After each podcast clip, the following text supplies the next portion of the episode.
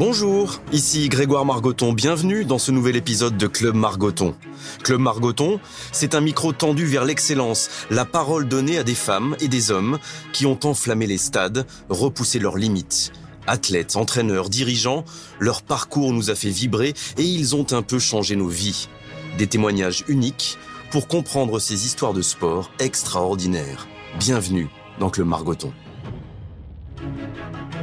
Aujourd'hui, nous avons rendez-vous avec la star du handball français. Alison Pinault avait 18 ans quand elle a enfilé le maillot des Bleus pour la première fois. Elle a connu les espoirs déçus et les plus belles conquêtes. Championne du monde, championne d'Europe, cette grande ambitieuse n'a jamais eu la langue dans sa poche. Elle impressionne les uns, elle agace les autres. Voici une championne qui ne laisse personne indifférent. Bonjour Alison. Bonjour Greg. Allez, je précise euh, d'entrée que cet entretien est réalisé juste avant euh, le début de l'euro au Danemark. On est au début du mois de décembre et tu n'es pas au Danemark. Malheureusement, tu n'es pas au Danemark, tu n'es pas avec les Bleus pour la première fois depuis 14 ans. Est-ce que tu peux nous expliquer pourquoi? Alors, je ne suis pas au Danemark, euh, donc je fais un coucou à toute mon équipe parce que je me suis blessée. Donc, il y a deux semaines, un peu plus de deux semaines maintenant, euh, au nez, j'avais une double fracture euh, avec dislocation. C'est en train de, de se réparer tout doucement et tranquillement. C'est la raison pour laquelle je ne suis pas là-bas. Ah, j'ai même eu peur pour ce podcast. Et quand on, je peux te décrire là aujourd'hui, euh, je cherche la dislocation du nez et de la fracture. Il y a absolument aucune trace, alors que les premières photos faisaient, faisaient peur. Ce coup de coude en, en Ligue des Champions, ça va mieux là? Tu, tu respires bien, euh, tout va bien? Tout va bien. C'est étonnant. Hein. Depuis qu'on m'a enlevé les tiges, euh, j'ai retrouvé une vie normale. je respire normalement. Je m'estime chanceuse malgré tout dans, dans, mon malheur, puisque j'ai pas eu de, de bleu, j'ai pas vraiment de, je dirais, de séquelles. En tout cas pour le moment, je, je ne les perçois pas. Donc je suis contente, euh, je m'en sors plutôt bien. Comment tu vis cette absence du, du gros bleu à 31 ans? Il y aura peut-être pas 50 encore grande compétition. T'en as pas manqué une. Tu es c'est de la tristesse, c'était un peu énervé. Tu... Oui, il y a eu de la frustration au départ, forcément. Euh, immédiatement, quand euh, le médecin est arrivé, euh, il a dit ah, bah, c'est cassé. en sortant de la radio, il a, il a fallu quelques minutes et c'est cassé. Hein. Donc sur le coup, je me dis bon, et puis après j'entends double fracture, dislocation, et là ça monte ça monte, ça monte. Donc du coup, je prends des grandes respirations, je me calme et puis je dis, on va attendre d'avoir l'ensemble des infos pour pouvoir statuer. Du coup, euh, on monte, on monte. Donc, euh, le médecin est là, il commence à expliquer. Bon, bah, et puis, il commence à parler des timings. Et puis, les timings, c'est toujours important. C'est toujours ce qu'on attend, nous, les, les sportifs. Et puis là, il dit, ouais, bah, 4-6 semaines, euh, faut pas qu'elle fasse ci, faut pas qu'elle fasse ça. Du coup, j'appelle directement le, la doc de l'équipe de France. On a une discussion. Je lui annonce la nouvelle. Elle me dit, ah, et puis, elle confirme. Et puis là, bah, c'est la douche froide. Donc, je me revois jeter la bouteille d'eau pleine que j'avais par terre. Euh, il y a quelques larmes qui, qui coulent sur le moment et puis tout de suite je me dis euh, bah, c'est comme ça, c'est c'est comme ça, ça me fout les boules. Mais malgré tout, euh, rien n'arrive par hasard, donc ça fait partie du sport malheureusement. Je me rends compte bah, quelques heures après que c'est la première fois que je vais manquer une grande compète. Et puis je me dis ouais bah c'était le petit le petit truc que j'avais en plus que que je gardais et dont j'étais j'étais fière et l'objectif, ça va être les, les JO maintenant de Tokyo. C'était déjà l'objectif il y a quelques mois. Euh, avant, le, avant le Covid, ça reste ton objectif Oui, ça, bien sûr, ça reste mon objectif. Aujourd'hui, voilà, je me, je me sens bien. J'ai repris du poil de la bête. Ah. Je pense qu'il fallait laisser, il fallait laisser passer euh, un peu de temps pour, euh, pour digérer. Mais, mais voilà, maintenant, je suis aussi dans une semaine où je reprends tout doucement mon activité sportive. Donc ça aide aussi.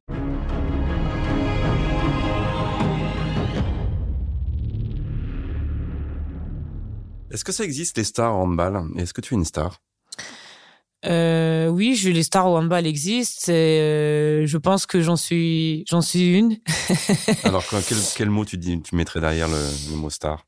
Euh, Très bonne question. Mm-hmm. star, c'est moi quand je dis star, je pense que je suis une, je, l'estime plus comme une figure pas dans le mode starification, mais c'est plutôt la, une figure de, de mon sport. Je suis aussi un visage qui parle au français.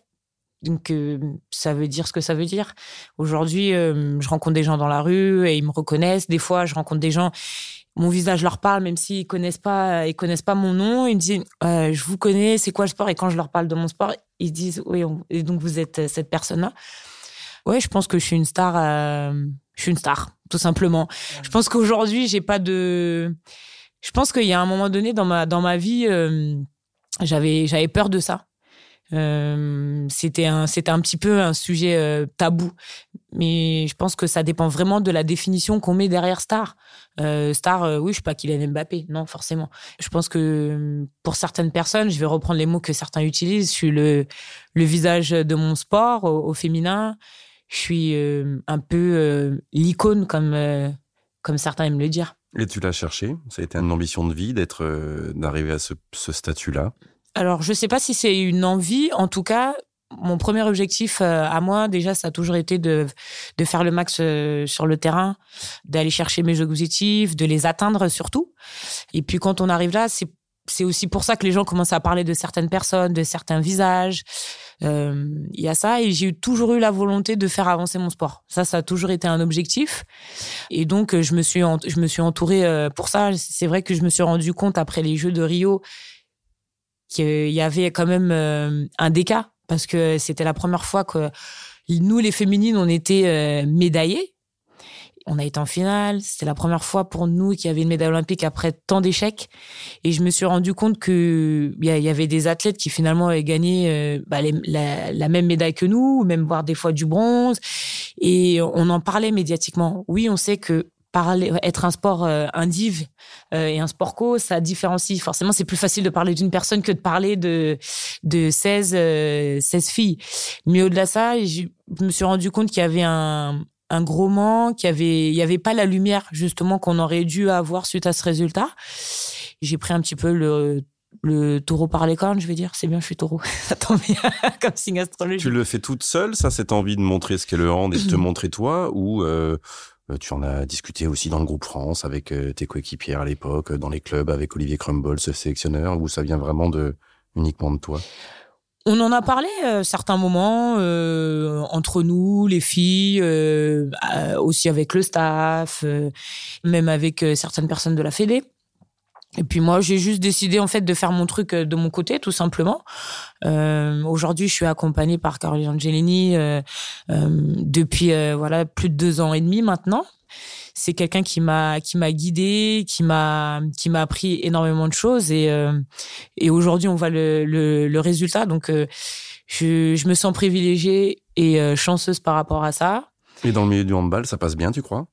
Ton personnage, ton envie de te différencier ou de d'être un peu le porte-drapeau de du handball féminin, ça c'est accepté par tout le monde, tu crois? La réalité, c'est qu'au départ, à mon avis, c'était pas super bien vu. Mais c'est un petit peu comme d'habitude pour moi. Mhm. Euh, ça a toujours été comme ça dans ma carrière. Parce que j'ai fait des choses que d'autres n'ont pas fait euh, au départ. Et c'est jamais bien vu euh, de se détacher euh, un petit peu d'un groupe. Mais je me détache pas. Ce que je fais c'est aussi au service de mon sport. Je le fais aussi pour moi euh, parce que bah, je pense à mon après carrière je pense à, à, à beaucoup de choses. J'ai envie de faire avancer mon sport et puis j'ai aussi envie de me positionner sur certains sujets de de la société. C'est aussi important pour moi c'est en tant que sportive mais aussi en tant que femme. Donc je suis pas surprise que au départ, bah, c'est ça n'est pas forcément plus, mais je me suis habituée à ça. Et puis euh, finalement, euh, après plusieurs années, il y a beaucoup de personnes qui me disent c'est bien ce que tu fais, c'est important. Euh, euh, il faut, il faut que tu prennes position sur certains sujets parce que c'est important pour euh, les femmes, pour euh, la société, mais aussi pour le handball et puis aussi pour les gamines qui arrivent derrière. La vérité, c'est ça, c'est que bah, il me reste plus beaucoup d'années. moi, je vais partir. Il y a déjà des filles qui qui poussent et finalement, ce que je fais, ce que d'autres aussi font, bah, c'est pour les générations futures. On va parler de tout ça tranquillement. On a du temps, mais j'ai envie de revenir avec toi beaucoup plus, beaucoup plus loin j'ai essayé de retrouver plein de choses sur ton enfance. Euh, alors, il y a, alors, quand on cherche euh, Alison Pinault, il y a Guadeloupe, naissance à Chartres. Euh, Chartres, Guadeloupe. c'est pas tout à fait le même coin. Euh, où sont tes racines guadeloupéennes? Parce que tu as toujours vécu en métropole, hein, on est d'accord Tout à fait. L'importance de, de, de cette, cette histoire personnelle pour toi?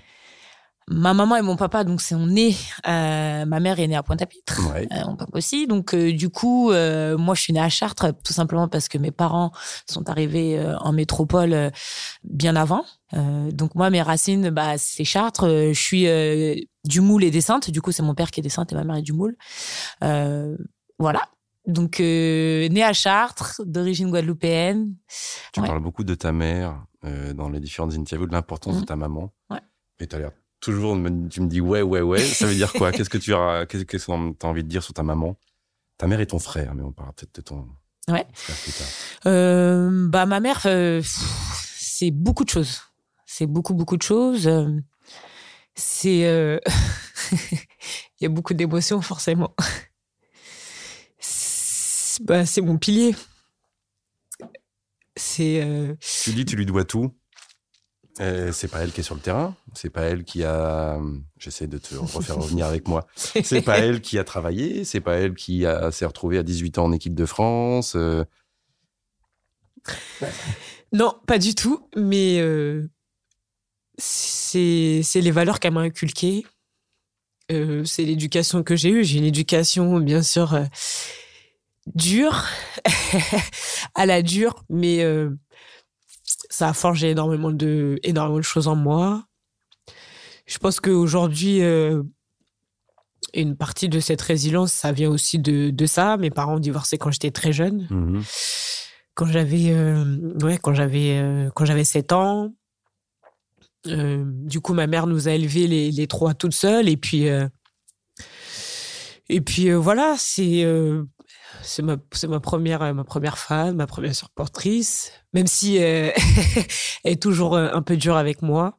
Alors, c'est quoi la dure? C'est quoi être élevé à la dure ou toujours un peu dure avec toi? Elle, elle, te donne un avis sur tes choix de vie, elle te donne un avis sur, sur tes matchs, elle regarde tes matchs ou. ouais, c'est un petit peu. Comment je peux dire ça? C'est c'est la maman qui qui est stricte qui, qui va me parler euh, pas forcément de, de mes performances, mais euh, qui va toujours essayer d'avoir, euh, qui a pas toujours la finesse des mots, on va dire ça.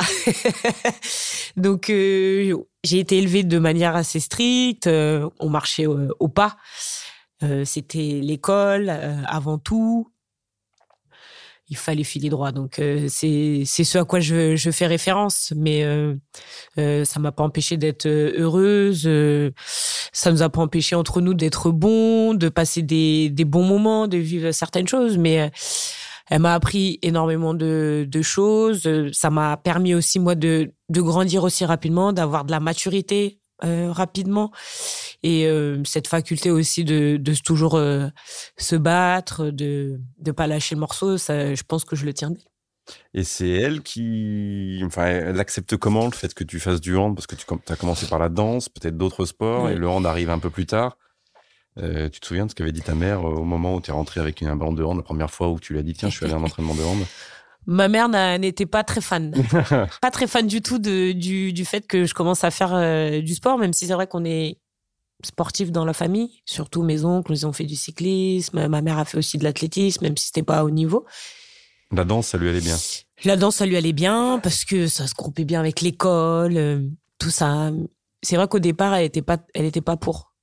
Surtout quand euh, il y a eu le, le pôle espoir qui est rapidement arrivée sur la table, elle était pas, elle était pas pour. Mais aujourd'hui, elle est, elle est contente parce que je lui ai, je lui ai montré que j'avais, je lui ai montré rapidement que j'avais des facultés, que j'avais envie d'aller à fond dedans. Elle a su, euh, voilà, elle a su, elle a su comprendre, elle a, elle a vu, je lui ai démontré, et elle m'a, elle m'a suivi après. Même si au départ elle n'était pas du tout convaincue, elle, c'était pas ce qu'elle souhaitait pour moi parce qu'elle voulait que je reste concentrée sur l'école et comme beaucoup de parents aujourd'hui. Mais je lui ai donné tort. C'est vrai qu'aujourd'hui, elle, elle, a hâte que, que j'arrête aussi parce que bah, les blessures, euh, là, le nez encore, dit il y a toujours un truc. c'est vrai, il y a ce stress aussi pour les parents. Je sais que quand je mets un pied sur le terrain, elle n'est pas très sereine. Donc, il euh, faudrait que ce stress s'arrête euh, non, pas trop longtemps, à mon avis. elle vient te, te, voir jouer des fois Elle est venue au championnat d'Europe, par exemple Oui, oui, oui. Elle, elle, a, euh, elle était à Bercy. Elle était, là, elle était à Bercy, elle était à Nancy. Elle était heureuse de, de vivre ce moment avec moi, de le partager, euh, parce qu'elle avait pas pu venir aux Jeux de Rio.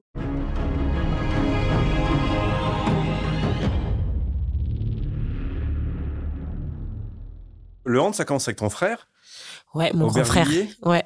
Comment ça se passe? Raconte-moi ton premier contact Est-ce que tu te souviens de ça Tu es très jeune, donc tu t'en souviens. je m'en souviens très bien. Ne me fais pas une Christine Aron qui se souvenait de rien jusqu'à 10 ans. Je me souviens vraiment de tout. Alors, euh, mon frère faisait du handball là-bas, il était gardien. Puis, euh, il a arrêté. Du coup, moi, quand j'ai commencé, il avait déjà arrêté. C'était plutôt tourné vers le foot.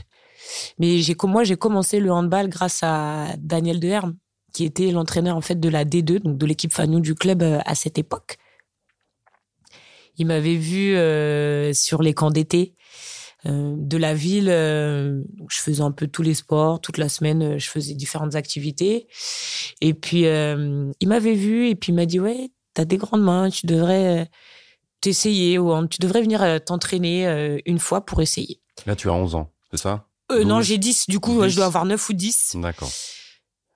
Quand on a cet âge-là, on, on, se dit, ouais, il dit ça comme ça, ou j'y ai pas trop prêté attention.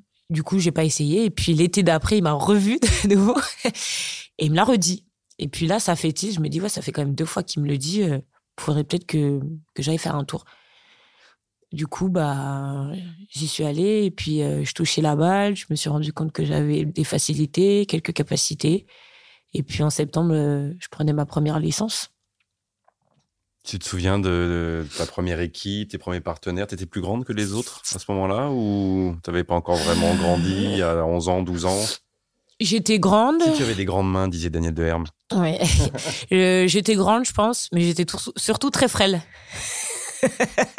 j'étais surtout très frêle, très maigre. Je pense que je devais être l'une des plus grandes de mon équipe, à mon avis. Et euh, je me souviens de, de mes, certaines de mes coéquipières, puisque du coup, j'ai commencé avec euh, mes deux meilleures amies de l'époque. Euh, il y en avait une qui habitait dans mon bâtiment, l'une qui habitait à une minute. Donc, je me souviens aussi de ma première, ma première coach aussi également. malheureusement, elle est, elle, est plus de ce monde depuis plusieurs années. Mais euh, là, ouais, je m'en souviens, je me souviens bien d'elle. Et comme euh, des gamins avec leur ballon de foot toute la journée? T'avais un ballon de hand toute la journée ou le hand c'était vraiment réservé au moment où tu retrouvais l'équipe? Non, j'étais pas toute la journée euh, avec euh, avec mon ballon. C'était l'exutoire après l'école, quand il y avait les entraînements, de retrouver, de faire le petit chemin. Quand on est jeune, c'est le moment qu'on aime, de savoir qu'on quitte la maison pour aller à l'entraînement. Mais c'est vrai qu'avant de commencer le le handball, j'ai fait beaucoup de sport à côté. J'ai fait des pas forcément en club, mais j'ai fait un peu d'athlé. Les étés, je faisais aussi du triathlon, j'ai joué un peu au tennis, euh, joué au City Stade aussi avec mes potes euh, au foot. J'ai au collège, j'ai été championne de France UNSS de ping-pong également. Donc euh, j'ai touché un petit peu à, pas mal de sports euh, avant les trucs où il faut être bon dans l'espace et avoir des bonnes mains et avoir une, vision des trajectoires de balles, de ballons déjà. Euh, voilà, il y avait déjà tout en tout en. Qu'est-ce qui te plaisait euh, de, prendre ton, ton, sac et d'aller au hand avec les copines? C'était le jeu, c'était de les retrouver. Euh, tu te souviens de tes, tes, premiers moments de plaisir avec ce, ce petit truc qui colle là? C'était un ensemble, vraiment un ensemble. Les copines, euh, la facilité dans les dans les gestes le fait de partager un truc euh, en équipe. Tu te sentais à ta place? Ouais, je me sentais à ma place parce que on me prédestinait finalement à un sport euh, indiv à cause, à cause ou grâce à mes qualités euh, physiques. Et finalement, je me suis tournée vers un sport co. J'adore partager ces moments en équipe. c'est des moments qui, qui restent gravés même quand euh, on part euh, sur des tournois, euh, c'est c'est ça que j'aime. Et à quel moment tu te dis que ça peut être ta vie, le hand Parce que ça va venir très très vite avec toi. à 17 ans et demi, tu es en équipe de France. quoi. Donc en 5 ans de hand, tu te retrouves en équipe de France. Mm. tu t'es dit, tiens, là, j'ai un parcours de vie, un métier à faire, ou alors ça reste, ça, c'est resté très longtemps un truc de passion ou de jeu uniquement? On t'a senti très sérieuse très vite. Non, très vite. Je sais qu'il y en a qui vont penser que je suis présomptueuse ou que. Mais ça, ça a toujours été un problème, ça aussi, mais de savoir afficher ses ambitions. Mais c'est pas parce que j'ai la grosse tête ou. Mais euh, j'ai toujours voulu faire une carrière de, de sportif de niveau, une carrière professionnelle. J'ai toujours su que j'en ferais une. Au moment où j'y pensais, je savais pas dans quel sport. Parce que ah, il y avait soit le sport, il y avait soit le sport indiv, soit le sport co. Et je savais pas, j'avais pas encore trouvé ma voie à l'époque, mais j'ai toujours su que je ferais euh, carrière. J'adore le sport, j'adore tous les sports. J'ai été très inspirée euh, par euh, la Coupe du Monde 98, mais je regardais déjà les Jeux Olympiques depuis avant. le sport, ça a toujours fait partie de moi. J'ai commencé la danse, mais après la danse, après deux ans, tout de suite, j'ai aussi fait d'autres sports. Donc, j'ai eu cette faculté, je sais pas si on peut dire ça comme ça, mais cette aisance de, de vouloir et de pouvoir le faire. Il fallait avoir déjà envie, ça on le sent, mais imaginez quand même que ce soit possible. À, l'époque, donc on parle il y a, il y a 15-20 ans, il y avait que les hommes qui, dont on parlait en handball. Euh, les filles avaient été championnes du monde en 2003. Euh, on en avait parlé un petit peu. Il y avait trois, quatre euh, visages qui étaient ressortis, mais rien de comparable par rapport aux hommes. Toi, à 17, 18 ans, tu te dis quand même, ça fait rien, même si c'est moins reconnu, je vais aller euh, dans ce, dans ce monde-là. Je pensais pas à la reconnaissance. J'avais juste envie de faire carrière, de m'éclater dans mon sport, mais je pensais pas du tout à ça à l'époque. Vraiment, je. Sinon, je me serais tournée peut-être vers l'athlé si j'avais eu envie de ça parce que là aussi j'avais j'avais une possibilité du coup on me comparait souvent à Marie-Jo quand j'étais plus jeune c'est marrant je l'adore ça a été c'est l'athlète qui a marqué mon, enfance et puis euh, non non non tout simplement je vais au handball parce que je sens que il y a le truc. Je sens qu'il y a il y a le truc il y a les capacités rapidement je me sens à l'aise. Quel poste tout de suite très rapidement ce que tu es aujourd'hui c'est-à-dire ou demi-centre celle qui mène le jeu ou arrière gauche? Ça, ça, va te paraître. Tu n'as jamais été pivot. Si, par hasard, j'ai été pivot.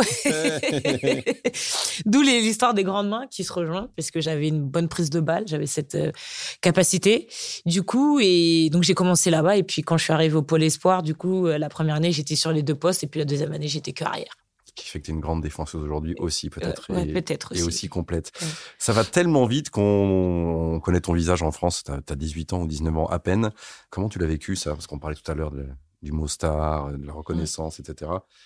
Euh, à 18 ans, quand ça te tombe dessus, euh, championnat du monde, euh, les JO, c'est pas simple. C'est pas simple du tout. C'est plutôt joli en plus, donc euh, voilà, on, va t'afficher beaucoup, beaucoup plus que les autres. Comment tu le vis toi? Comment ça se vit autour de toi, ta famille, euh, l'équipe euh? C'est pas simple du tout, pour être honnête. C'est bien parce que après plus de dix ans, je peux en parler avec du recul, avec aisance. c'est plus un tabou pour moi. Euh, je sais que c'est la première fois que ça arrivait, franchement, pour une handballeuse en France. Euh, oui, parce que c'est vrai qu'à l'époque, l'équipe de France n'était pas renouvelée. En tout cas, il y avait beaucoup d'anciennes, donc c'est vrai que les jeunes arrivaient vraiment au compte-goutte à cette époque-là. J'ai fait France jeune et après France jeune, je suis directement partie avec les A. J'ai pas fait, euh, j'ai pas fait les deux années de junior comme euh, les filles de ma génération. Je suis juste revenue pour les qualifs bah, à cette époque-là, c'était c'était pas comme aujourd'hui. Aujourd'hui, euh, les jeunes, ils arrivent, ils ont 17 ans, ça paraît normal, c'est devenu tellement commun. Mais à l'époque, c'était pas du tout comme ça. Ça n'a pas été simple à vivre parce que moi aussi, de mon côté, j'ai affiché mes ambitions clairement et je m'en cachais pas. Et ça, ça dérangeait énormément parce que bah je me donnais les moyens pour et euh, je me cachais pas que j'avais envie de, de percer dans le hand, que j'avais envie d'aller plus loin. Mais ce que j'ai envie de dire aujourd'hui, c'est qu'on peut pas me reprocher euh, le fait euh, d'avoir su les afficher et d'y être arrivé, parce que derrière, personne ne pourra remettre ça en cause. Mais je me suis donné les moyens. J'ai jamais rechigné à la tâche. J'ai toujours, toujours, toujours, toujours travaillé. J'ai pas triché. Et c'est valable encore aujourd'hui. Je pense que si on demande à toutes mes coéquipières, personne ne pourra dire ah non, Alison elle a triché, ah non, elle est feignante. Non. Et Mais il y avait jamais eu une tête qui sortait du troupeau. Euh, du troupeau en à l'époque. Et là, il y a une tête qui sort et en plus, elle est, alors, pardonne ce, ce comportement très machiste, mais elle est plutôt jolie, la tête, et elle est sexy. Et ça, tout d'un coup, ça faisait beaucoup pour le hand. C'est pour ça que j'imagine qu'à l'époque, tu as peut-être toi, en plus, peut-être, je sais pas, peut-être pris la grosse tête, tu m'as en parlé, ou pas. Et j'imagine, euh, fait naître beaucoup d'inimitié aussi par ton, ton comportement. Ah, en plus, elle est jolie. Euh, bien sûr, il y a le, le, comportement et euh, aujourd'hui, je peux le dire, je pense que c'est euh, ce qui a dérangé les gens. Je pense c'est surtout l'arrogance, peut-être, d'avoir su afficher mes ambitions sans retenue. je pense pas que j'avais pris la grosse tête, mais c'était juste que j'étais sûre de moi. Et ça, ça, ça dérange énormément quand on est sûr de soi. Même aujourd'hui encore, c'est pas plaisant aux, aux yeux des gens ils aiment pas ils aiment pas savoir qu'on est sûr de nous qu'on est capable d'afficher euh, ses objectifs et d'y arriver et de les respecter. C'est très français tout ça. On n'aime pas, euh, on aime les success stories, on aime euh, les choses un peu lisses. on aime ça. Ou même les losers magnifiques. Ou, les losers magnifiques, voilà, on peut dire mhm. ça comme ça. Mais on n'aime pas les gens qui affichent leur ambition comme ça au visage de tout le monde et qui arrivent. C'est pas dans notre ADN. Et toute ta carrière, en plus, derrière, montre euh, que tu as choisi ton chemin à chaque fois. Mm. C'est quand même assez rare de voir une joueuse qui euh, commence en région parisienne chez elle. T'es allée à Metz ensuite, trois saisons. Mm. Et alors la suite, c'est un grand voyage en Europe, mais dans des grandes équipes. À chaque fois, tu dis que tu veux y aller parce que c'est la Ligue des Champions. Tu vas en Roumanie, tu vas euh, en Slovénie, tu vas à Skopje, etc., etc. On a du mal à suivre. On se dit mais pourquoi elle n'arrive pas à rester plus d'un an à chaque fois? Pourquoi mm. elle a ce besoin de mouvement perpétuel? Est-ce que c'est des choix forcés? Non, pas des, pas des choix forcés, des choix euh, de carrière. À quel âge tu pars la première fois de France? Alors quand je pars de Metz, j'ai 21 20 non non, non non non non alors j'arrive à 21 ans à Metz. Oui, d'accord. En 2009, j'arrive à Metz juste après mon titre de meilleure joueuse du monde. Euh, et je quitte Metz en 2012. Donc, euh, je pars en 2012. Euh, je venais d'avoir, euh, quand je quitte Metz, je venais d'avoir, je venais d'avoir 23 ans. Mhm. Et donc, je pars dans un, dans un énorme club. Mais le challenge était, était fou. C'était l'une des meilleures équipes d'Europe à l'époque. Gros club, grosse équipe. Le club me voulait vraiment, vraiment, vraiment. Ils ont, ils ont tout fait. Et puis moi, je sentais qu'à l'époque, à Metz, euh, bah, j'avais fait le tour. Je sentais que c'était c'était un peu la fin pour moi là-bas. Ça n'a pas été très bien perçu, puisqu'encore une fois, bah encore une fois, je pars dans, dans un timing qui est pas apprécié parce que je me blesse. Je me fais les croisés. Le club aurait aimé que je finisse, que je fasse une saison supplémentaire. Mais euh, moi, je, voyais les choses différemment à cette époque. J'avais envie de partir et me challenger avec les euh, meilleures joueuses au monde. Je sentais que j'avais besoin de passer un cap. Et ça n'a pas été perçu. Les gens n'ont pas vu euh, cet aspect. Ils ont vu que le fait que j'étais blessée, que j'aurais dû faire une saison supplémentaire. Mais voilà, je, je malgré tout, aujourd'hui, si je devais refaire ce choix, je le referais je le referai vraiment parce que ça m'a confronté à énormément de choses. Tout de suite, elle est meilleure. Il faut être prête. Il faut être costaud dans la tête. Beaucoup, beaucoup de paramètres à prendre en compte. Et c'est un club que, que j'ai aimé. Les fans, la ferveur, tout ça, c'était des choses que j'avais connues euh, quand je suis arrivée à Metz. Mais c'était un cran encore au-dessus. Tu vas en Roumanie, tu vas en Macédoine, tu vas en Slovénie un petit retour à Nîmes, mm. tu vas en Roumanie à nouveau. Euh, là, on parle de, de 4, 3 ans, hein, 4 ans hein, mm. qui, qui s'enchaînent, et tu vas un peu te poser pendant 3 ans à Brest. Mm. Alors là, peut-être pour d'autres raisons, parce qu'il fallait aussi revenir en France par rapport au championnat du monde et à l'Euro qui arrivait en France, peut-être se montrer un peu plus, être un peu plus visible pour euh, pour le sélectionneur et pour la, la sélection. Tu avais aussi besoin de rentrer en France à ce moment-là. On est en 2016. Quand je rentre en 2016, quand je prends la décision de rejoindre Brest, c'est parce que je sens que je suis dans un moment où j'ai besoin de rentrer à la maison. J'ai besoin de rentrer en France. Et la première pensée, ça n'a pas été de me dire 2018, c'est l'euro en France. Mhm. Mais je sentais que j'avais besoin de retourner un peu aux sources, de me stabiliser, d'évoluer sur certaines choses, euh, aussi sur le plan personnel. J'avais envie de reprendre mes cours. J'avais envie de préparer et de préparer mon avenir, retourner à l'école et de me stabiliser. Et puis, il y avait le projet sportif à côté aussi avec Brest qui laissait entrevoir de, belles choses. Il y avait cette volonté de rapidement se construire, rejoindre la Ligue des Champions, avoir euh, euh, des ambitions fortes. Et moi, j'aime, j'aime les gens qui ont des ambitions. Ça, c'est tout, c'est toujours ce qui m'a drivé dans ma carrière. Et ça continue aujourd'hui dans ma vie. Et ça changera pas. J'aime les gens qui ont des ambitions et qui ont les moyens de leurs ambitions. Bref, ça dure trois ans. La dernière année, ça sera pas l'année la plus agréable de ta mm. vie professionnelle. Ouais, pas du tout. C'est une saison qui a laissé des traces. Je je je vais pas m'en cacher. Et j'aime j'aime être honnête et j'aime que. Tu étais capitaine. Mm. Tu es mise de côté pour les trois derniers mois à peu près de la compétition. à peu près ça, ouais. Euh, par le club, par euh, par l'entraîneur. Alors, après, évidemment que le, temps va passer, etc. Mais on t'accuse d'avoir mené euh, la révolte du groupe mm. contre l'entraîneur. Ensuite, euh, tu es mise à l'écart. Ensuite, euh, le club se débrouille pour te faire partir en disant, en regrettant plein de choses, les choix, qu'ils avaient doublé ton salaire, etc. Enfin, et toi, tu dis que tu es une bouc émissaire dans l'affaire. Totalement. Et je le réaffirme aujourd'hui. Mm. C'est la stricte, c'est la stricte vérité. Ça a été une totale injustice. j'étais la bonne figure qu'on pouvait facilement accuser. je suis Alison Pinault, donc bah, je suis la figure du handball français. C'était facile de me, de me tirer dans le dos et de me faire porter le chapeau. sauf que ça s'est pas du tout passé comme ça. Moi, j'ai pas sonné la révolte. J'étais surtout capitaine d'une équipe et il fallait porter le message que l'équipe bah, souhaitait faire passer euh, euh, au président. Voilà, c'est comme ça. Je ne vais pas rentrer dans les détails parce que. Bah, d'ailleurs, depuis, il n'y a pas eu de mauvais mot de Laurent Bezot contre toi et toi contre lui. C'est pas, pas nécessaire. Non, parce que tout simplement, euh, moi, j'avais rien contre lui personnellement, c'est-à-dire que euh, aujourd'hui, euh, je vois, il pourrait s'exprimer en mal euh, contre moi. Moi, j'avais rien en fait de personnel contre lui. Moi, je pensais en fait au bien de l'équipe. Il y avait un malaise, il y avait quelque chose qui se passait mal. Et voilà, c'était mon rôle en tant que capitaine. Moi, je suis désolée, mais je vais pas me regarder dans le miroir le matin et me dire, ouais, j'aurais peut-être dû penser à ça, à ça. Non, je suis égal à moi-même. Et peut-être que peut-être que j'aurais dû penser à moi et, et me taire, mais c'est pas dans ma façon d'être.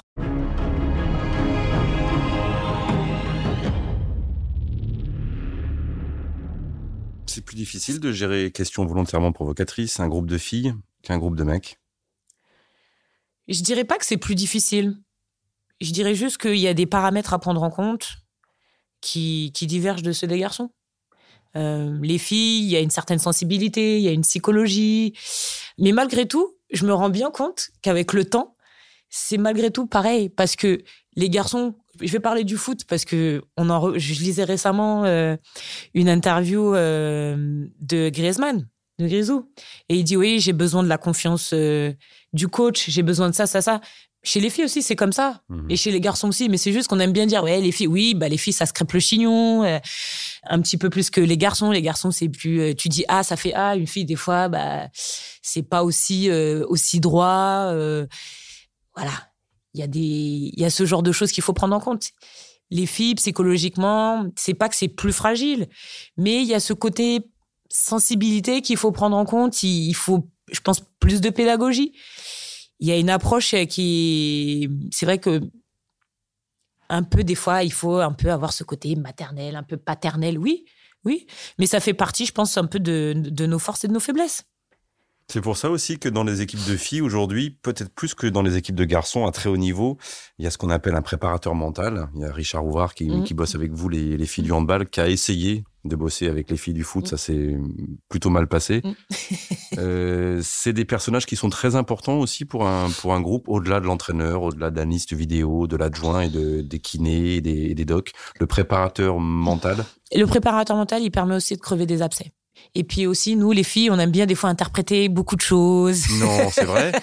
on aime bien interpréter beaucoup de choses. Euh, ça aide surtout à, à se transcender. Il faut qu'on se sente concerné.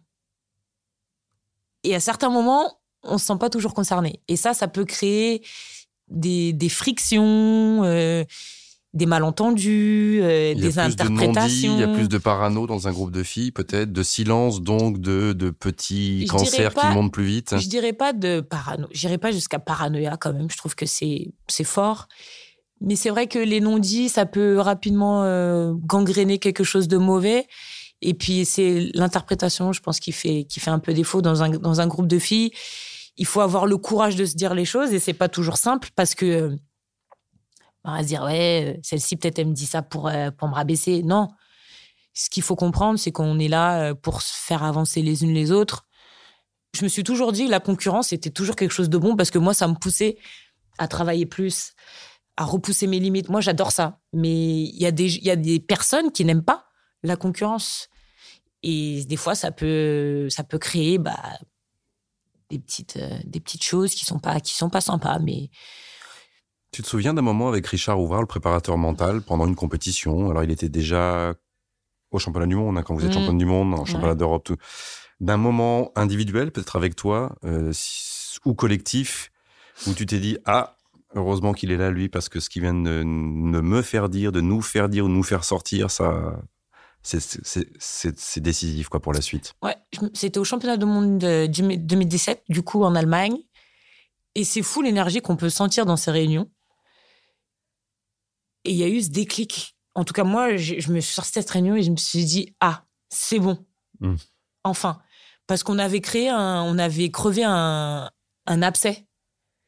Et un abcès, mais c'était pas quelque chose de d'énorme, mais c'était un espèce de ressenti euh, général et en fait euh, bah, chacune pense un petit truc qui peut aider l'équipe mais finalement on se le dit pas parce que peut-être que bah c'est pas le bon moment. Peut-être que si je lui dis ça maintenant bah peut-être qu'elle va mal l'interpréter ou qu'elle va mal le prendre parce que c'est pas approprié parce qu'il y a aussi peut-être elle est un peu à fleur de peau. Puis quand je suis sortie de cette réunion je me suis fait waouh enfin allez. Et après bah allez hein. on est parti. C'était c'était finalement cette réunion sur le premier tour. Et, euh, et après on est championne du monde et championne d'Europe. Mm. L'année d'après, à Bercy, euh, devant 10 000 spectateurs, un peu plus, devant 8 ou 9 millions de téléspectateurs, ce jour-là, euh, face à la Russie. Toi, tu vis un match un peu particulier, mais tu es la star du match. à la Alison Pino. Début de deuxième mi-temps, euh, tu rentrais, bah, tu étais monté en puissance pendant tout le championnat d'Europe, mais tu rentrais beaucoup en défense et pour tirer les, ce qu'on appelle les jets de 7 mètres, les pénalties et tu tires un jet de 7 mètres et tu viens frapper la... Fais attention à ce que tu vas dire. Le visage, tu viens frapper involontairement le visage euh, de la gardienne russe et tu es exclu. En tout cas, c'est la lecture des arbitres, carton rouge. Et donc, il reste, je sais plus combien de temps il restait, il restait un quart d'heure, un gros quart d'heure. Ouais, je pense qu'il restait 20 minutes 20 même. Minutes, hein, et tu es obligé. Et c'est un psychodrame absolu parce que c'est très très chaud à ce moment-là. On se dit que comment va, va réagir l'équipe de France? Est-ce qu'elle va plonger avec cette histoire? Tu restes longtemps hein, sur le, terrain avant de, finalement de sortir. La caméra t'accompagne jusqu'au au bas de la tribune. On te voit en pleurs. Enfin, ça devient un truc énorme. Ça et Bercy devient une cocotte minute absolue. Raconte-moi cette affaire. Parce que moi, je m'en souviendrai toute ma vie. Et toi aussi, j'imagine. C'est marrant, mais ça n'a, ça a impacté en fait ce match et moi sur le moment, mais aujourd'hui ça ne m'impacte plus du tout. C'est-à-dire que partir du moment où euh, je me suis rendu compte qu'on a qu'on gagnait, qu'on allait être championne d'Europe, ce sentiment s'est estompé. C'est-à-dire même après les mois qui ont suivi, moi forcément on m'en a beaucoup parlé. Je vais pas dire que je l'ai presque oublié parce que quand on me parle de la finale, bah, la première chose qu'on vient c'est toujours le carton rouge. Mais je me sens très très apaisée par rapport à ça grâce à l'issue euh, du match et mes coéquipières. Merci. ça a été un moment difficile à vivre, vraiment, parce que ça a été encore une injustice, encore. Euh, c'est vrai qu'on peut, dans ma carrière, j'ai vécu pas mal d'injustices quand même. C'est, faut le souligner. Et c'est jamais simple euh, à vivre. Parce que les personnes qui m'accompagnent bah, connaissent les faits, la vérité, et forcément, il y a la souffrance derrière. Et malgré tout, bah, ça, se transforme en positif. Ça a été terrible ce moment. On m'a volé. J'ai eu la sensation qu'on m'a. Et encore aujourd'hui, je pense qu'on m'a on m'a volé un moment extraordinaire de de ma carrière. Mais heureusement, il s'est fini. Euh, il s'est très bien fini, de manière joyeuse. Mais sur le moment. Tu y as participé à ce match quand même. Ouais, j'ai simplement ça. Ouais, j'y ai, participé, mais sur le moment, je me suis dit, mais je me suis dit, mais, mais qu'est-ce qui se passe? Hmm. Parce que ça aurait pu mal tourner.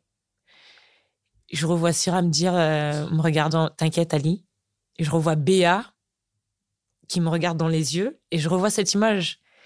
Et elle me dit, t'inquiète, on va le faire.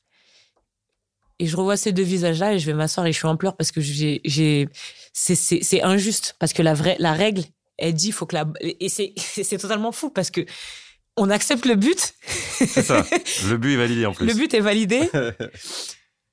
le but est validé, on met un carton rouge. Sauf que si je lui avais vraiment tiré dans la tête, mhm. bah, il n'y aurait pas pu avoir but. Donc, euh, oui, la balle a frôlé son visage, mais la balle n'a pas frappé son visage. Ne lui est pas rentrée dans le visage. Et, c'est malheureux. Mais quand tu pleures dans la tribune là parce que ça dure un minute et après tu ressors, je pense de ta, tu relèves la tête et tu mm. regardes la fin, la fin du match. Et ta maman qui est dans la salle, non? Ouais, maman est dans la salle à droite. Je, Tu la vois? Je, je, la vois un petit peu. Enfin, au début, j'ai eu du mal à la trouver, puis après, je me suis souvenu, donc euh, je la vois. Bah, tout de suite, hein, je, pour elle, ça a été très, très difficile, très difficile. Mais c'est comme ça c'est comme ça et Je suis juste heureuse aujourd'hui que ça se soit terminé de cette manière, que je porte pas un fardeau.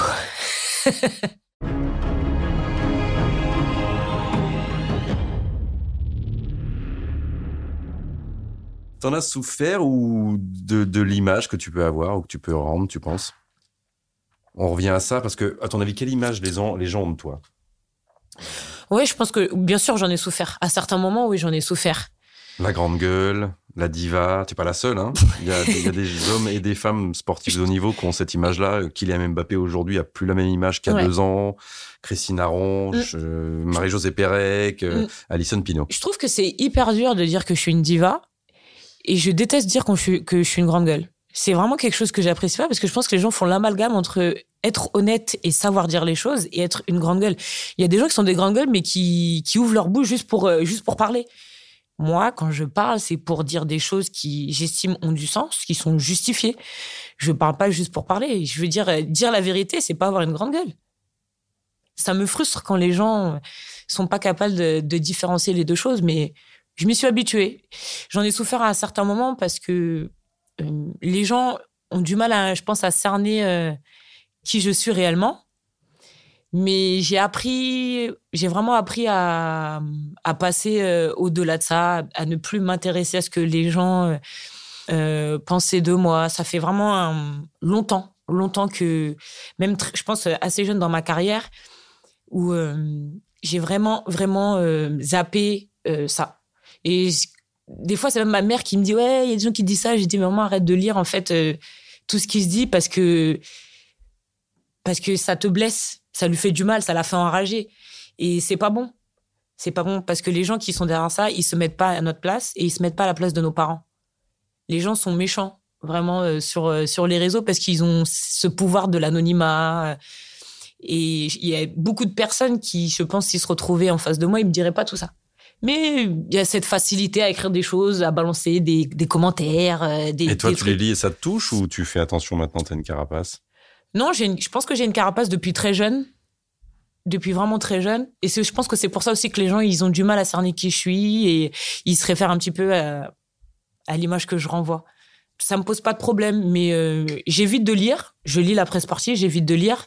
Et la vérité, c'est que des fois, on lit des choses qui nous font mal mais après il faut pas s'attarder il faut pas il faut pas ressasser le truc sous le moment ça te ça t'envoie un hypercute mais, euh, après c'est bon les vérités qui qui sont justifiées qui ont du sens et qui sont là pour euh, pour apporter et pas juste critiquer j'aime ça moi j'aime ça parce que je pense que je suis quelqu'un je suis honnête envers moi-même j'ai cette capacité à me remettre en question et ça me pose pas de problème. Si tu dis la vérité, ça me pose pas de problème.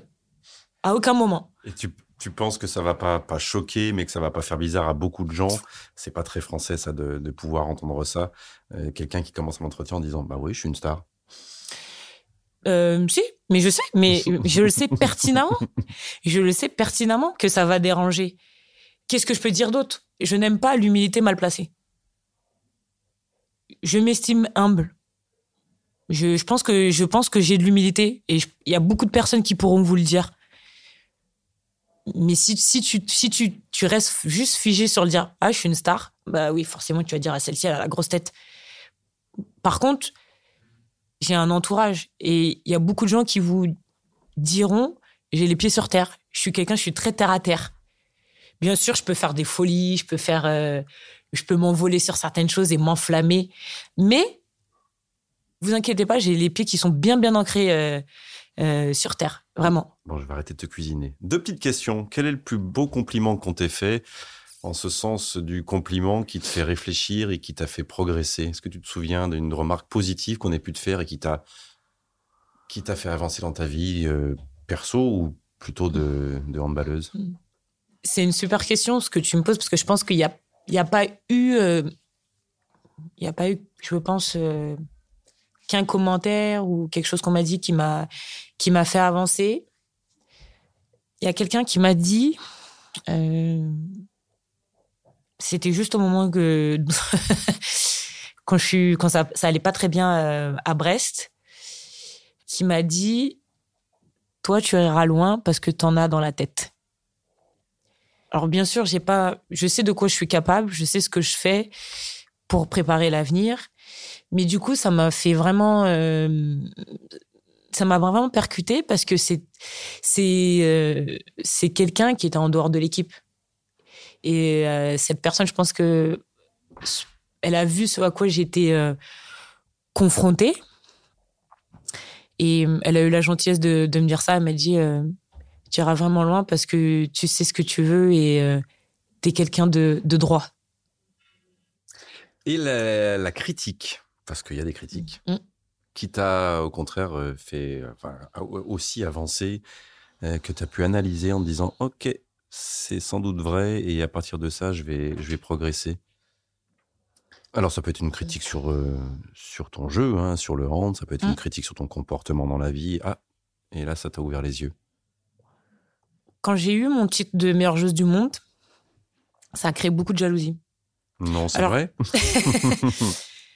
2009, euh, je rappelle. Ça a créé beaucoup de jalousie parce que j'étais la première française, j'étais très jeune, j'avais encore beaucoup de choses à prouver.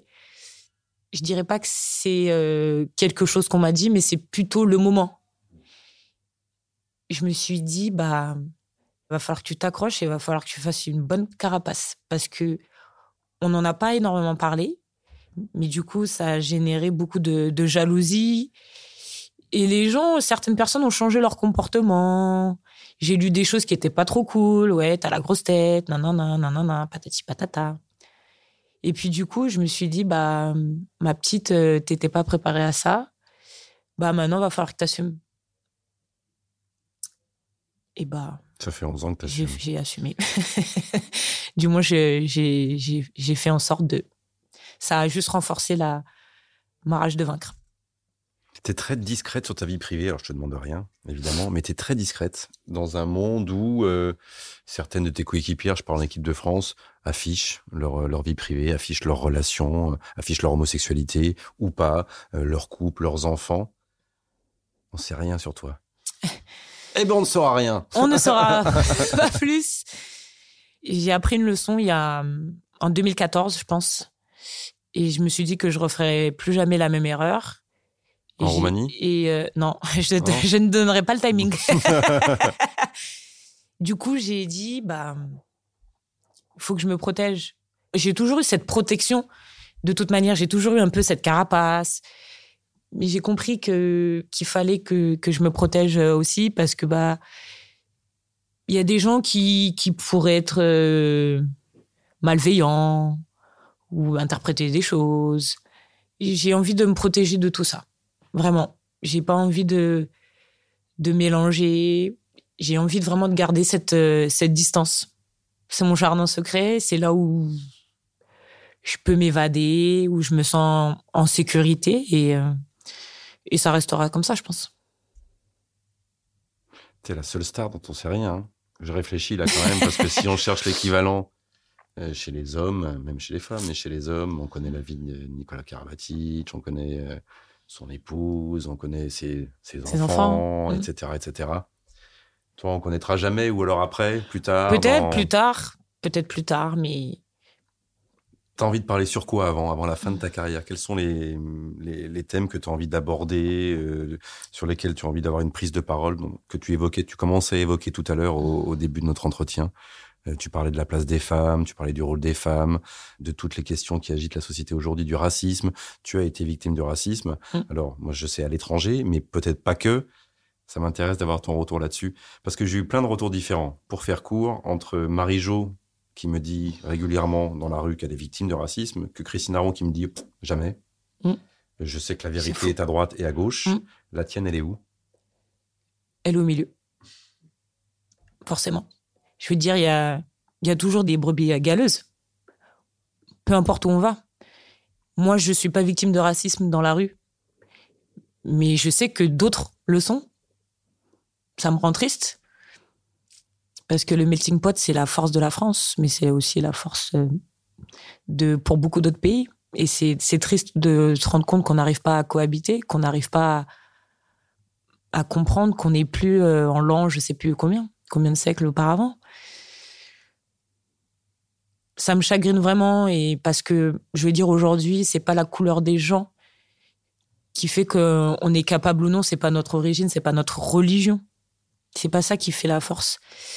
Si on arrivait à mieux cohabiter, bah, je pense qu'il y aurait moins de guerre, moins de, tristesse, des gens plus heureux.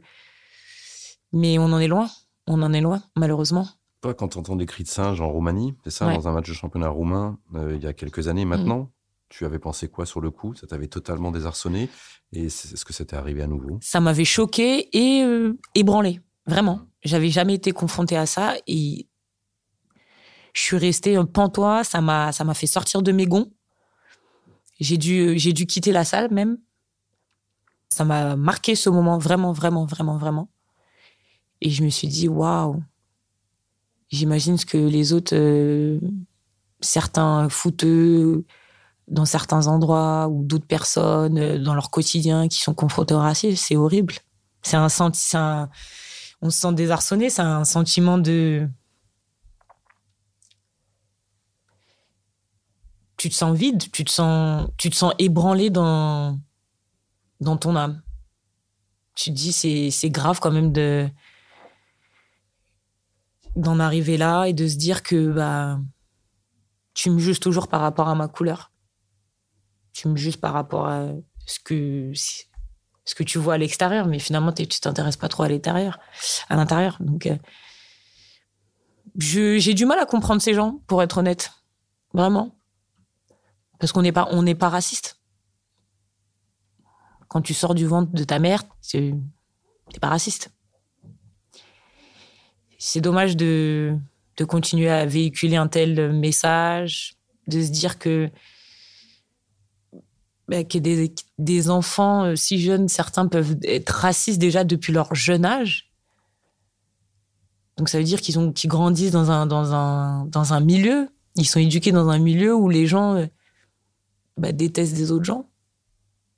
C'est triste. C'est des choses dont vous parlez entre vous dans un, dans un vestiaire. Par exemple, là, tu n'y es pas au Danemark, en équipe de France, avec tout ce qui se passe dans cette année 2020, avec la situation mm. euh, sociale, sanitaire et, l'état global de la, de la, France et des sociétés. Tu penses que les filles, vous, on en parle. de ça entre vous? Bien sûr, on en parle et, et forcément, ça paraît logique, j'ai envie de dire, parce que bah, on est beaucoup de blagues dans, dans, dans l'équipe on en est beaucoup, donc on se sent touché et on, partage des choses, on, s'exprime par rapport à ça. C'est pas un tabou pour nous, bien au contraire. Je pense que si on, check les, réseaux sociaux de, des filles de l'équipe de France, on va en voir beaucoup qui partagent euh, énormément de choses. Ben, Noire, femme, sportive de haut niveau, ça fait beaucoup de symboles à assumer. Beaucoup. Ça donne de la force. Ça donne de la force. Ça dépend des jours, mais ça donne de la force j'ai toujours fait face à mes, à mes devoirs, je pense, à mes actes aussi, mes choix. Donc c'est pas, je vais pas reculer euh, aujourd'hui.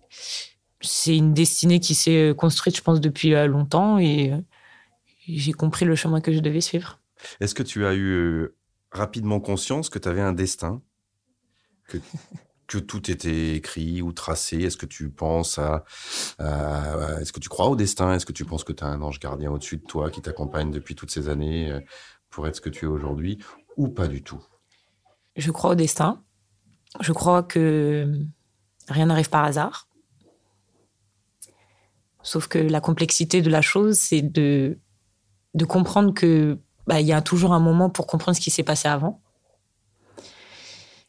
je touche du bois, je pense que je suis née sur une bonne étoile. Et oui, je pense que j'ai un destin.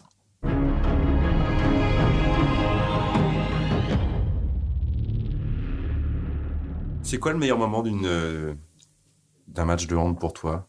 Euh, Le meilleur moment, c'est quand tu prends un appui, que tu montes et que tu envoies un, ballon de 9 mètres dans la lucarne. Euh, c'est le moment de la victoire finale. C'est est-ce qu'il y a des moments de grâce comme ça? Chaque sportif de très haut niveau mhm. a un match de grâce, une compétition de grâce. Mhm. Qu'est-ce qui te revient, toi? Pouf. Je viens de remettre une pièce dans la machine pour une demi-heure. Exactement. ah, il y a, y a plusieurs compètes, mais j'ai été très marquée par Rio. L'aventure humaine a été extraordinaire Et c'est ce qui me. C'est ce qui m'habite à chaque fois. Quand je repense à cette compétition, ouais, il y a eu la médaille, le village, blablabla. Mais l'aventure humaine a été fabuleuse, vraiment. Je me souviendrai de cette compétition. Je pense que c'est la, c'est la compétition qui m'a vraiment le plus marqué dans ma, dans ma carrière. Vraiment. C'est, c'est, ça reste vraiment ancré euh, en moi. Et euh, quand j'y repense, ça, ça génère beaucoup d'émotions, vraiment. Il y a eu 7 euros, il y a eu ce mondial, mais l'alchimie était différente. Et pourtant, vous n'avez pas gagné. Et pourtant, on n'a pas gagné. Mais je, je revois toutes ces images, tous ces moments partagés. C'était, c'était incroyable. Et c'est pour ça que tu as très envie d'aller jusqu'à jusqu'à Tokyo, parce que c'est spécial, les JO c'est spécial, j'ai envie de revivre euh, ces émotions. Ça va pas être la même aventure, tout va pas se passer de la même manière, etc. On le sait très bien. J'ai envie de revivre euh, ces moments privilégiés. J'ai envie de revoir euh, toute la délégation française. J'ai envie de voir cette première femme porte-drapeau depuis. j'ai envie de, j'ai envie de voir ça. C'est pour ça que j'ai envie d'y retourner c'est c'est émouvant, c'est tous ces moments de voir de revivre ces moments où on voit toute la délégation qui vient, qui se prépare pour venir nous encourager. C'est cette adrénaline des jeux, elle est vraiment euh, spéciale. Et tu as peur du jour où tout ça va s'arrêter, où tu es euh, tu mets tout en place pour que ça s'enchaîne rapidement, tes études là, euh, tu veux être quoi, trader? Ouais. Qu'est-ce que c'est que ce métier? Un, métier de fou. un métier de fou qui va me rendre peut-être folle, mais qui va beaucoup m'apporter. Mais elle aime les sous, Alison Pino, alors? J'aime les sous comme tout le monde. J'ai envie d'avoir une vie euh, agréable. J'ai envie de pouvoir euh, rendre les, les, gens autour de moi euh, heureux, de, de, pouvoir partager des moments avec eux, peut-être qu'ils n'ont pas la possibilité. Je parlais pas de ton salaire, je parlais de travailler dans la finance. mais je travaille dans la... Mais la finance, j'ai toujours aimé la finance. J'ai fait un bac ES. Je me suis toujours intéressée intéressé à Wall Street. Euh, l'économie, c'est mon dada. Ça date pas d'aujourd'hui, mais vraiment. Et c'est pour moi l'argent, c'est pas un tabou. Pour les gens, c'est un tabou l'argent, mais je comprends pas pourquoi. Mais bon, c'est pas grave. c'est pas un tabou. Je pense qu'aujourd'hui, si vous demandez à 100 personnes combien aimeraient avoir une une vie euh, confortable, être dans des meilleures conditions de vie, ça veut pas dire gagner un million, ça veut pas dire mais euh, voilà, juste euh, dire que bah je peux me retourner demain, euh, être sereine, me dire que tous les sacrifices que j'ai faits dans ma vie, bah ils ont servi, qu'aujourd'hui je peux regarder devant sans me sentir stressée ni oppressée parce que j'ai pas réussi à préparer le futur. Voilà. Mais pour moi, c'est vraiment c'est pas c'est pas c'est pas un tabou. En tout cas, je ne je n'appréhende pas le, le fait d'arrêter ma carrière. Bien au contraire. Je tu y penses souvent? J'y pense, ouais, vraiment. J'y pense de quelle manière tu le feras? Quand? Quand, je sais pas. Parce que ça va dépendre d'énormément de choses. Je veux dire, euh, peut-être qu'aujourd'hui, je parle de ça et peut-être que j'arrêterai dans 4 ans. Ou peut-être dans 3 ans, ou peut-être euh, après-demain, je sais pas. J'espère pouvoir le faire comme je le souhaite. Mais j'y pense euh, souvent. Vraiment, j'y pense souvent en me disant, tu sais que bah, tu te rapproches plus de la fin comment je me pose surtout la question de comment j'ai envie de finir, à quel niveau surtout. Et puis voilà, et puis je sais que entre le dire et le faire, il y a un monde. Surtout quand on a eu l'habitude d'être à haut niveau, d'être dans cette routine. Et je pense que c'est pour ça aussi que j'ai envie d'être trader, parce que je vais retrouver des similitudes un petit peu de ça. Le stress, la résilience, euh, l'adrénaline, euh, être focus, on retrouve tout ça dans le métier de, trader. Et puis, il y a cette notion de, résultat en permanence. Je pense que j'ai peut-être besoin de ça euh, au départ. Et puis, j'aime, j'aime les challenges. J'aime, il faut que je garde cette ambition après aussi. Pour l'instant, tu te lèves le matin, tu regardes ta glace, tu as toujours envie. J'ai toujours envie. D'aller t'entraîner, mm. de jouer, même de te casser le nez. Ce qui est sûr, c'est qu'une fois que je me lèverai le matin, et que je sentirais que j'irais à reculons que j'aurais plus envie, là, c'est sûr, j'arrêterai. J'ai pas envie de finir, euh, de mal finir ou ouais, j'ai pas, j'ai pas envie de ça. Merci beaucoup, Alison. Ce, Merci à toi. Ce petit moment va être diffusé, je pense, après le championnat d'Europe. On va espérer que les, mm. filles ont gagné. J'espère vraiment. Et puis, si elles n'ont pas gagné, bah, tu iras les faire gagner euh, au JO à Tokyo. je te le souhaite. J'espère qu'on ira ensemble, en tout cas, gagner à Tokyo. Merci à toi. Belle journée. Merci à toi aussi. Merci d'avoir écouté Club Margoton. J'espère que vous aurez pris autant de plaisir à écouter cette interview que moi à la réaliser. Si cet épisode vous a plu, n'hésitez pas à mettre des étoiles ou à commenter. Rendez-vous dès la semaine prochaine pour un nouvel épisode de ce podcast, Club Margoton.